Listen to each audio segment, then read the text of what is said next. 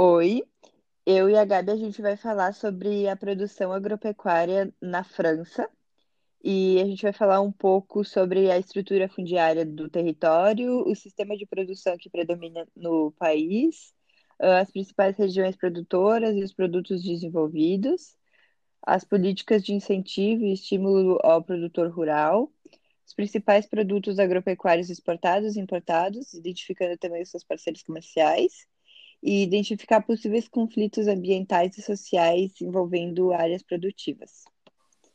Eu vou falar um pouco sobre a estrutura fundiária. A Revolução Francesa foi o primeiro grande movimento político de reforma agrária da modernidade. No antigo regime, em que a política era comandada por uma casta nobre e a participação do clero era direta e efetiva, a terra estava distribuída na França e nos países europeus em geral uh, apenas entre a nobreza e o clero. Alguns burgueses também tinham propriedade de terra, mas essa, é, mas essa possibilidade de posse era bem restrita e estava submetida à vontade da nobreza de vender suas propriedades. Também é interessante notar que a aquisição de terras pela classe nobre não se deu de maneira comercial, compra e venda, mas pelo processo de posse e distribuição feudal entre os poderosos senhores da Idade Média, séculos antes da Revolução Francesa com a destituição do poder da corte francesa e o início do fim dos privilégios da classe nobre da Revolução, houve um início de processo de redistribuição fundiária na França. Essa reforma, no entanto, contemplou em grande parte a classe burguesa, que possuía maiores condições de utilizar terra e pagar por ela. Entretanto, também foram contemplados com ela muitos camponeses que adquiriram pequenas propriedades confiscadas da nobreza e do clero e tiveram 10 anos para quitarem suas dívidas com o Estado. Sistema de produção. A economia da França combina o extenso setor privado com uma intervenção estatal substancial. Grandes áreas de terrenos férteis, a aplicação de tecnologia moderna e subsídios fizeram do país o principal produtor agrícola da Europa Ocidental. Tem destaque também na indústria automobilística, aeronáutica, alimentícia, uma agropecuária intensiva e extensiva. Destacam-se ainda as indústrias mecânicas, elétricas e químicas, com grande concentração de capitais, geralmente situadas perto dos centros urbanos. A França também desenvolveu uma extraordinária tecnologia de ponta no ramo da informática, além da eletrônica em geral e aeronáutica. Finalmente, destaque-se o crescimento da indústria de armamento, sendo o país uma potência militar. Até meados do século XIX, o país era essencialmente agrícola, com importantes atividades artesanais. O desenvolvimento dos transportes na segunda metade do século XIX acelerou a concentração de atividades industriais em algumas áreas, principalmente próximas dos grandes centros urbanos. Após a Segunda Guerra Mundial, mais exatamente a partir de 1950, o governo francês estabeleceu algumas medidas protecionistas de seus produtos frente aos estrangeiros, que foram paulativamente abandonadas à medida que a indústria francesa se modernizava, tornando-se mais competitiva. E durante a década de 1970, a produção industrial francesa cresceu mais de 36%. Porém, a partir de 1980, o ritmo de crescimento estabilizou-se. O país é o 18º no ranking de competitividade do Fórum Econômico Mundial. A crise da dívida pública da zona euro tem afetado o país, que tomou medidas de austeridade.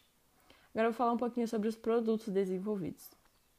Os principais produtos agrícolas produzidos na França são beterraba, vinho, leite, carne bovina, cereais e oleaginosas, com uma produção estimada de 12,6 milhões de toneladas de milho, sendo o 11º maior produtor do mundo. Na França, o setor de sementes desconhece a crise. Do milho à colza, passando pelas hortaliças ou ainda pelo linho, todos esses produtos agrícolas estão no coração do desenvolvimento da agricultura e da indústria alimentar francesa. Beneficiando-se de condições climáticas excelentes, culturas inovadoras e diversificadas, além de uma ótima imagem no exterior, o setor agrícola francês exportou sementes e mudas por um valor de 1,42 bilhões de euros durante o período de 2012 a 2013, ou seja, uma progressão de 15% em relação ao ano anterior. É o equivalente a 20 Airbus A320, destaca o diretor de Assuntos Exteriores do Agrupamento Nacional Interprofissional de Sementes e Mudas o GNSI. François Bourgat. a França ocupa a primeira colocação dentre os países exportadores de sementes agrícolas, na frente dos Estados Unidos e dos Países Baixos. Um setor bem estruturado. No total, o setor francês pode contar com 72 empresas de seleção, criando novas variedades, e 249 empresas de produção que registram faturamento de, de cerca de 3,1 bilhões de euros na safra de 2012 a 2013. O setor emprega cerca de 15 mil pessoas. Frente à concorrência mundial, a França se diferencia principalmente graças ao milho e ao girassol, que representam sozinhos um faturamento de 776 milhões de euros, ou seja, mais da metade do total de sementes exportadas. Muitas empresas trabalham em diferentes segmentos ao mesmo tempo. O grupo Florimond uh, Express, líder mundial da beterraba há três anos, vem se diversificando e investindo em especial na área de cereais de palha. A empresa vem se voltando para o mercado internacional, Mediterrâneo, Europa Central, Rússia e América do Sul. A Vilmorin Le Magrin uh, continua sendo o primeiro grupo de sementes de origem francesa, controlando várias empresas do setor. Atualmente ocupa a quinta colocação mundial e a primeira europeia temos de semente para grandes culturas beneficia-se em especial de uma forte implantação no mercado norte-americano. No âmbito de distribuição, o grupo Semences de, de France é o líder em cereais de palha e proteginosas. A empresa comercializa também sementes híbridas, milhos, girassóis, colzas, cevadas híbridas e sorgos, e sementes forrogeiras. Políticas de incentivo ao produtor rural. Criada em 1962, a Política Agrícola Comum da União impressionou os membros da Missão Técnica França, que na última sexta-feira, dia 26 do 6, foram recebidos no Ministério da Agricultura e Alimentação da França. O continente investe 58 bilhões de euros por ano no setor agropecuário, o que representa 40% do orçamento total do bloco de países. O representante da União Europeia no Ministério da Agricultura e Alimentação da França, Jean-Michel Rouchel, explicou que a política agrícola comum foi a primeira a ser discutida no continente. Segundo ele, ao fim da Segunda Guerra Mundial, a Europa não produzia alimentos suficientes para a população. Por isso, a necessidade de desenvolver uma agricultura. Além de assegurar a produção de alimentos e promover um padrão de vida melhor para os produtores, a política também foi desenvolvida para garantir bons alimentos com preços acessíveis aos europeus, aumentar a produtividade das culturas e estabilizar os mercados. Resumindo, o produtor tinha que ganhar o suficiente para ter uma boa vida e o consumidor ter produtos de qualidade com bons preços, explicou Rochelle. Para isso foram usadas quatro ferramentas: a produção das fronteiras, a garantia dos preços mínimos sem limites em caso de super safras, estoques públicos também sem limites e uma política para a reestruturação das propriedades. Entretanto, alguns anos depois, os problemas de excesso de produção começaram a aparecer e no início dos anos 1990 a política foi reestruturada. A partir de então, ficou estabelecido que, em vez de um preço mínimo, o produtor receberia um subsídio para produzir e para reduzir o número de agricultores no continente que a política sem limites havia gerado, algumas barreiras ambientais foram criadas. Em 1999, foi introduzido mais um pilar na política comum, que consiste em apoiar os investimentos privados e públicos dentro das, dessas propriedades. Essa política persiste até os dias atuais. Entretanto, para receber os subsídios, o produtor precisa atender algumas condicionantes, entre elas garantir o bem-estar animal e a segurança alimentar. Os pagamentos também começaram a ser de acordo com a área de produção. A União Europeia também desenvolve ferramentas de redução de risco, com o pagamento do prêmio do seguro agrícola e a criação de fundos mútuos. De acordo com Rochelle, a França recebe cerca de 9 bilhões de euros por ano da União Europeia para serem injetados no setor. Além desse valor, o país investe mais de 70% em cima dos 9 bilhões na agricultura e pecuária. Jean-Michel Rouchel explicou que o valor é dividido em duas formas de subsídios ao produtor rural. Além de realizarmos os pagamentos básicos por hectare, que todos recebem, ainda fazemos pagamentos extras aos produtores jovens e aos que produzem de acordo com as regras dos produtos com selo bio, disse o Rochelle. Os produtores que ainda estão em áreas onde o cultivo é difícil, como é o caso dos Pirineus, o governo francês ainda oferece outros incentivos. Segundo o representante do ministério, esses pagamentos são para que os produtores não deixem de produzir nessas áreas. Também são oferecidos subsídios extras aos produtores que trabalham com culturas difíceis. É incrível a forma que o governo europeu trata seu produto rural. Há toda uma proteção e um incentivo para os agricultores permanecerem nesse campo. Os produtores têm seu valor reconhecido. Saímos daqui energizados, com vontade de buscar ainda mais mudanças para o nosso Brasil, disse o diretor de Relações Institucionais da FAMATO, José Luiz Fidelis. Incentivo para os jovens. O governo francês desenvolve uma política especial para os jovens que pretendem ingressar na atividade. De acordo com o Ministério da Agricultura e Alimentação da França, a idade dos produtores tem aumentado cerca de 35% deles têm mais de 55 anos e o número de produtores tem diminuído. Por ano, a cada 20 mil que deixam a atividade, apenas 12 mil ingressam. Uh, para iniciar o aumento dessa taxa de renovação, a França oferece subsídios especiais aos jovens que pretendem trabalhar na produção de alimentos. Os incentivos podem chegar a 70 mil euros.